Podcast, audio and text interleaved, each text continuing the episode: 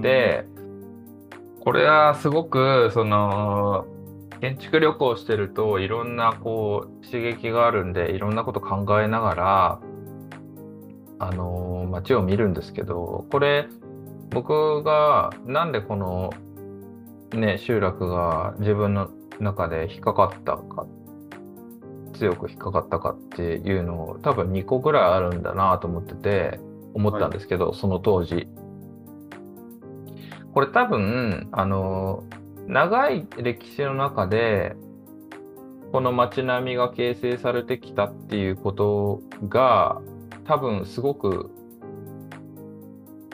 ヒューマンスケールのこの体にフィットしてくるような街を作ってるんだろうなって思ったんですよね。うん、っていうのはこう歩いてるとやっぱりこうどこもなんか身体に寄り添ってくるようなちょうどいい大きさなんですよ。でそれがすごく気持ちよくって逆にそのね日本とかのそのあのどっかのね町とか行くと歴史を無視して道路を作っちゃったりとかその消防車入るために道の広さを大きくしましょうみたいな拡張しましょうみたいなことをするから体にフィットしないちょっとダボダボな、こう街録あの都市空間っていうのがになっちゃっててる場合もあるんですけどこのオストゥーニっていうのはこうそういうことが行われずに少しずつこう改変改良されてきてすごく体にフィットするような、まあ、こう街路空間になったのかなっていうのがすごく、まあ、その当時なあここれがこの空間が心地いい理由なのかなって思った一つ目なんですけど、うん、まあ、でもまあここじゃなくても日本でもね古い街とか歩くとそういう感覚得られると思うんですけどそれが顕著だったなっていうことが一つ、うんあともう一つは、その、統一感。まあ、なんといっても真っ白く塗られてて、えー、なんか、こう、得体の知れない、こう、まとまり感っていうか、があるのが、やっぱりこう、空間がよく見えてるゆえんだなと思ってこれはやこれもなぜかって考えるとやっぱりこう素材だったり、うんうん、工法だったりがいい意味で限定されてたんだろうなと思ったんですよ。うんうんうん、例えばその今の日本の例えば渋谷みたいなことで言うといろんな素材だったり構造だったり何でも使い放題じゃないですか。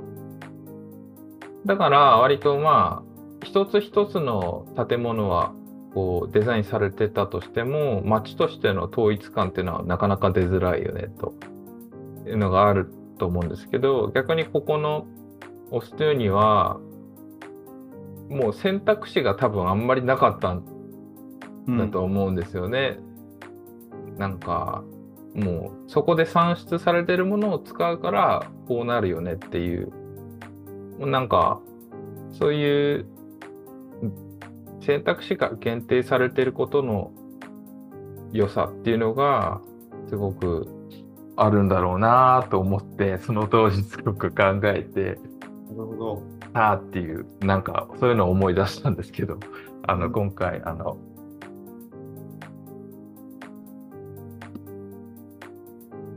今回この話をするにあたってまた思い出してたんですけど、はいはいはい、っていう感じです。あとはねあの、まあ、この町に限らずなんですけどイタリアとかまあ特にその田舎の方行くとなんかおじさんが昼から友達と飲んでるんですよね、そのバルバルみたいなところで。はいはいはい。まあお酒飲んでなくとしても一緒にお茶してたりとかなんか広場で話しなんか楽しそうにしてたりとかそういうのがなんかすごくあんまり見たことないなって思った光景で、うん日本だとねあんまりこう中中高年の男性が例えば2人とか3人で楽しそうに談笑してる街中でってあんまりないですよね。そうですね。街なくないですね。うん、まあ夜とかの飲んだ後に酔っ払ってとかだったらまああるかもしれないですけどなんかそういう光景をすごくよく見てうん。なんかすごい楽しいなと思ったんですよね。えー、街の一部の光景としてそういうの、なんかそうですね。それが見れるのは、それが絵になるっていうのはなかなかないですよね。うん。な幸せって何なのかなっていうふうにその時ちょっと思ってなんかなるなんかこう日本だけじゃなくて他のね国とかの暮らしぶりを見てみると自分たちってこうなんだなとかなんかいろいろ考えながらなんか旅した記憶はあるんですけどなんかね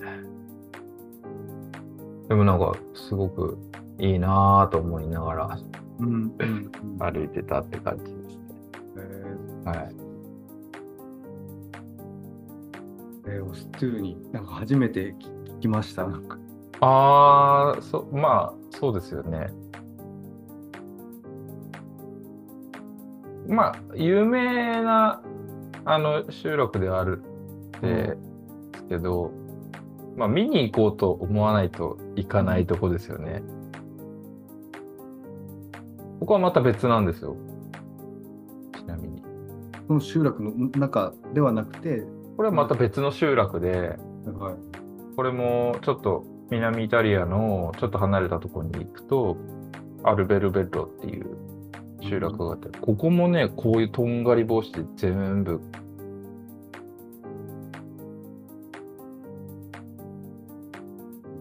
なんか不思議じゃないですか。不思議ですね。だこういうのが、こういうオリジナリティのある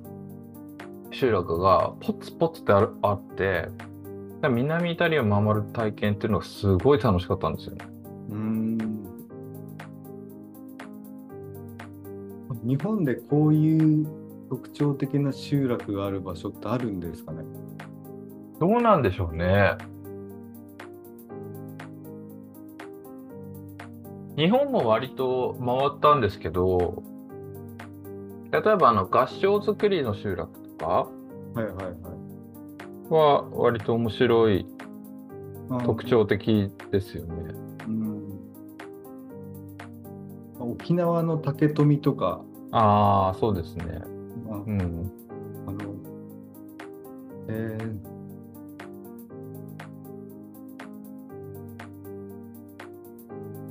だから、その、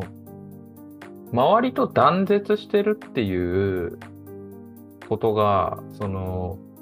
特徴的なこうオリジナリティ守るのに、割と寄与するんだなっていうのはちょっと思いますよね。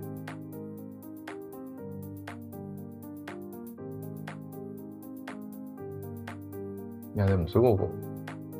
さっきのオスティーニのうん。14世紀に建てられて、はい。なんか増築とか、うん。最近またなんかその新しく建ったところとかもはなないって感じなんですか、多分ね、これずっと、あの何？リノベっていうか、はいはいはい。直してるんだと思うんですよ。うんうんうん。で、これ毎年ね、あの、この白いのを塗り替えるみたいです。あ毎年塗り替えるんですね。うん。みたいですね。うんだからその、直したり、ちょっと変えるみたいなことが普通にあるんありそうな感じはしましたね。うん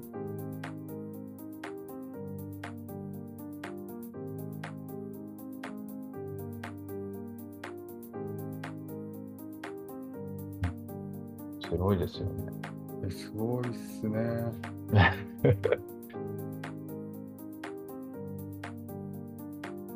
なんか前前回のところとはまた全然、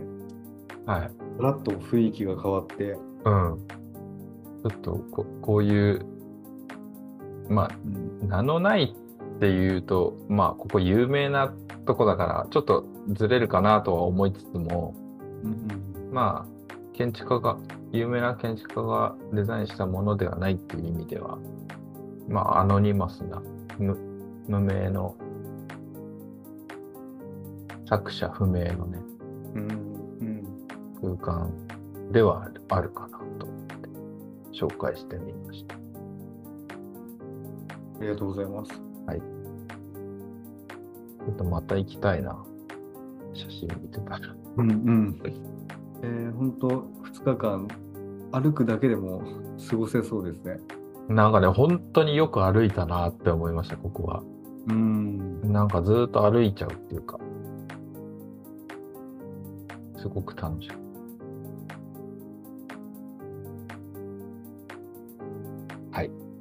そんな、オストリーでした。はい、ありがとうございます。そんなところですかね、はい。今回は。はい。すごい。では、今回はそんなところです。はい。ありがとうございました。